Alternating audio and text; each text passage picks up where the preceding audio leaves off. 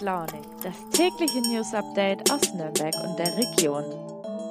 Guten Morgen mal wieder und herzlich willkommen zu Früh und Launig Heute am Mittwoch, den 22. Dezember. Es sind noch zwei Tage bis Weihnachten. Ich finde irgendwie, noch fühlt sich alles so normal an. Ich kann es wie jedes Jahr irgendwie gar nicht glauben, dass jetzt schon wieder Weihnachten ist. Ja, groß vorgenommen habe ich mir für die Feiertage tatsächlich nichts. Ich denke, es geht vielen so. Mit Corona zieht es einen ja derzeit nicht wirklich nach draußen. Ich habe mir allerdings vorgenommen, mal wieder ein bisschen mehr zu kochen und habe dafür auch schon zwei Kochbücher geordert. Ja, was soll ich sagen? Das fühlt sich so ziemlich erwachsen an. Ähm, mal gucken, gucken, ob das Essen tatsächlich auch so gut wird. Ja, um Bücher geht es heute auch bei uns im Podcast. Außerdem habe ich heute folgende Themen für euch dabei. Glühwein in der Nürnberger Innenstadt. Warum man ihn an manchen Orten trinken darf und an manchen nicht. Dann sprechen wir über Fair Trade in der Spielwarenindustrie und warum das da noch ein Fremdwort ist. Und zuletzt geht es nach Veitshöchheim zu einer Nudelmaschine. Damit würde ich sagen, let's fetz, los geht's. Ja, ich weiß, ihr wünscht euch wahrscheinlich die Nudelmaschine gleich am Anfang, die hebe ich mir aber noch ein bisschen auf. Zuerst sprechen wir nämlich über Glühwein. Ja, für Schausteller am Nürnberger Christkindlesmarkt war es ja schon ein ziemlicher Schlag ins Gesicht, als die Staatsregierung den Weihnachtsmärkten in Bayern eine Absage erteilt hat. Ja, und das, nachdem die meisten Buden tatsächlich bereits aufgestellt wurden. Viele hatten ihre Produkte schon hergestellt, der Glühwein war bestellt, viele hatten investiert, um auch die Hygieneauflagen einhalten zu können. Dazu kam dann noch, dass die Stadt Nürnberg ein erneut ein Alkoholverbot in der Innenstadt erlassen hat. Ja, und dieses Alkoholverbot sorgt ein bisschen für Verwirrung. Es gilt noch immer, allerdings nicht überall. Meine Kollegin Stefanie Taube von der Nürnberger Lokalredaktion hat sich das mal genauer angeschaut. Ja, also wer sich in der Nürnberger Innenstadt aktuell beim Weihnachtsbummel mit einem Glühwein aufwärmen will, der braucht ein wenig Geduld, weil es gibt nicht an allen Stellen Glühwein zu kaufen aktuell. Das Alkoholverbot, das die Stadt Nürnberg ausgesprochen hat, das führt teilweise zu ganz kuriosen Situationen. Zum Beispiel dürfen die sogenannten Weihnachtsinseln, also die Bratwurstbuden, die die Stadt Nürnberg statt des Christkindlesmarktes in der ganzen Innenstadt verteilt aufgebaut hat, gar keinen alkoholischen Punsch verkaufen. Kinderpunsch wohl, aber keinen alkoholischen Punsch. Das hängt einfach damit zusammen, dass man verhindern will, dass sich dort Menschenansammlungen bilden, wegen denen man ja eigentlich die Weihnachtsmärkte ursprünglich verboten hatte. Und dann gibt es noch die Außengastronomie, die sehr wohl das Recht hat, Alkohol auszuschenken, also auch Glühwein. Allerdings gibt es auch Lokale, die für ihre Außenbestuhlung nur im Sommer eine Genehmigung haben, im Winter nicht. Und in den vergangenen Jahren ist es nicht so aufgefallen, weil die ihre Sachen einfach stehen haben lassen und es hat halt keiner darauf geachtet. Jetzt wegen der Corona-Maßnahmen hat die Stadt eben genauer hingesehen, hat diejenigen, die die Genehmigung für den Alkoholausschank draußen nicht hatten, sozusagen verdonnert in Anführungszeichen, ihre äh, Außenbestuhlung abzubauen und so kommt eben diese Situation zustande, dass die Eisdiele 1 vielleicht Glühwein verkaufen darf, während halt Eisdiele nebendran keinen Außenverkauf für Glühwein anbieten darf. Ja, auch beim To-Go-Verkauf ist die Regelung gar nicht so leicht. Da hat Steffi auch ein bisschen was rausgefunden. Manche Gastronomen verkaufen auch Glühwein To-Go. Glühwein to go ist ganz grundsätzlich nicht verboten. Man muss allerdings natürlich ein bisschen aufpassen, weil ich kann mir den Glühwein zwar dort kaufen, ich darf ihn ja aber eigentlich in der Alkoholverbotszone nicht konsumieren. Das heißt, ich kann mich da bei dem Händler ganz, ganz knapp sozusagen an die Theke hinstellen, den Glühwein aus dem Pappbecher trinken, gehe ich aber raus mitten in die Fußgängerzone und schlürfe meinen Glühwein dort, kann es passieren, dass mir ein Bußgeld auferhängt wird. Und die Händler sind natürlich auch gehalten, die Gäste darauf hinzuweisen, also zu sagen, ähm, ihr dürft hier eigentlich den Glühwein nicht konsumieren und sie nicht offen ins Bußgeld rennen zu lassen. Die Spielwarenindustrie boomt. Das freut auch die Spielwarenhersteller in der Region. Und davon gibt es ja einige. Nicht umsonst ist ja Nürnberg traditionell der Standort der Spielwarenmesse. Rund 3,8 Milliarden Euro haben die Deutschen in diesem Jahr für Spielzeug ausgegeben. Durch Corona hat die Kauflust sogar noch zugenommen. Allerdings achten beim Spielzeugkauf wohl die wenigsten auf Fair Trade. Ein Großteil der Spielzeuge wird tatsächlich nicht wirklich unter menschenwürdigen Bedingungen hergestellt. Ein Nürnberger Verband, die Fair Toys Organization, will das jetzt ändern. Meine Kollegin Isabel Lauer hat mit einem der Gründer gesprochen.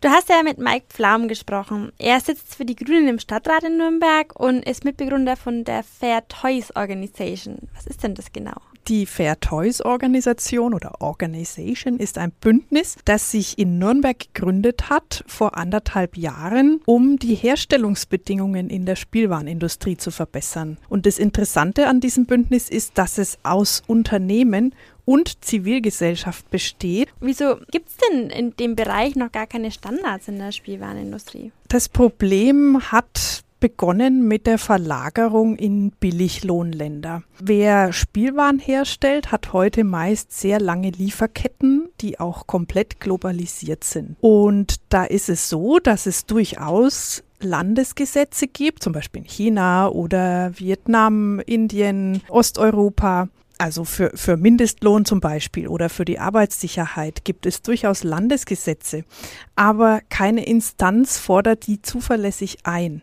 Das heißt, Fabriken können die Standards permanent unterlaufen. Du hast gesagt, es gibt noch nicht viele große Standards. An was arbeitet denn diese Fair Toys Organisation? Die Fair Toys Leute haben ein ganz konkretes Ziel sich gesetzt und zwar, dass sie ein Verbrauchersiegel entwickeln wollen, das dann tatsächlich im Laden dem Kunden zeigt, aha, diese Firma oder dieses Produkt gehört zur Fair Toys Organisation und fertigt nach abgesprochenen Umwelt- und Arbeitsstandards. Was kann der Kunde tun? Auf was kann man denn jetzt schon achten? Ja, das ist natürlich die Gretchenfrage. Ähm, die Experten für Arbeitsrechte und Menschenrechte, die müssen jetzt erstmal vertrösten. Und zwar sagen die, hm, wenn man ehrlich ist, man muss auf so ein Siegel warten.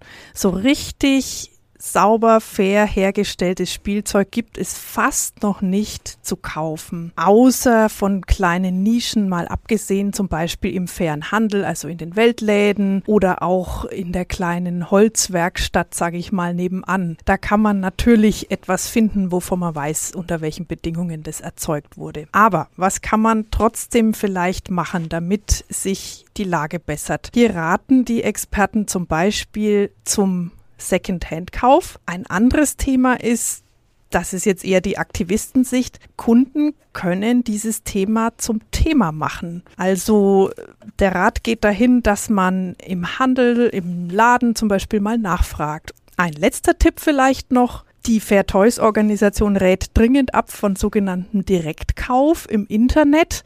Was ist das? Ähm, ehrlicherweise kaufen ganz viele Menschen ja auch gerade Spielzeug bei großen Handelsplattformen ein. Bei Amazon kann man nachschauen, wie der Hersteller heißt und unter welcher Adresse der sitzt. Und hier heißt der Rat, wenn man hier eine Adresse aus Hongkong oder Shenzhen oder dergleichen findet, und der Preis vielleicht noch ganz attraktiv ist, dann kann es einfach sein, dass das ein direkt äh, auf Bestellung angefertigtes Spielzeug ist, was in einer ziemlich rechtlosen, fast schon Privatproduktion in irgendeinem Hof entsteht, ohne jegliche Einhaltung von Produktionsstandards.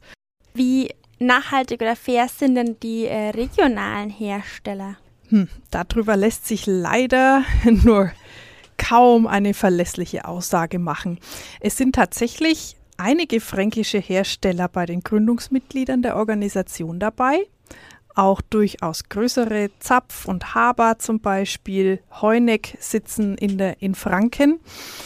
Aber die bloße Mitgliedschaft in dem Bündnis kann zum jetzigen Zeitpunkt einfach nur das Engagement ausdrücken, dass sich diese Unternehmen bemühen wollen um Besserung. Nachweisbare Prozesse gibt es aber noch nicht. Wenn ihr an Fasching in Franken denkt, was kommt euch da zuerst in den Sinn? Bei mir ist es auf jeden Fall Pfalzhöchheim, die große fränkische Faschingshochburg. Die Pfalzhöchheimer haben aber tatsächlich auch eine andere Auszeichnung erhalten vor kurzem, nämlich den Bibliothekspreis. Was das Ganze mit einer Nudelmaschine zu tun hat, habe ich meine Kollegin Birgit Ruf gefragt. Liebe Birgit, Pfalzhöchheim hat ja den Bayerischen Bibliothekspreis gewonnen.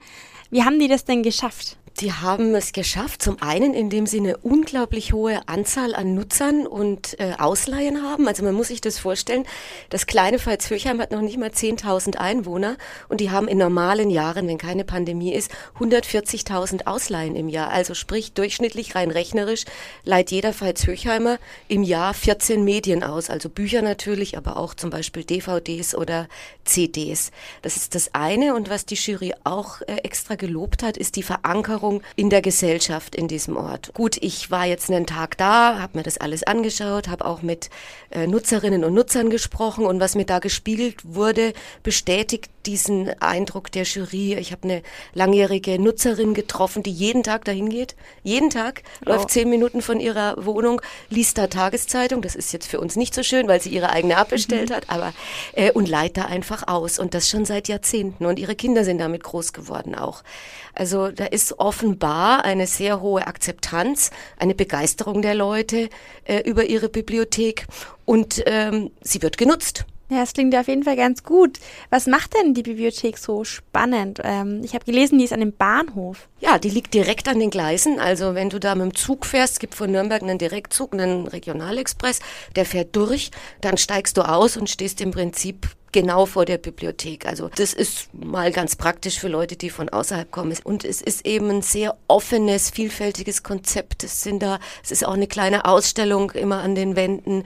Die Musikschule ist regelmäßig zu Gast, hat mir Astrid Wallert, das ist die Leiterin, erzählt.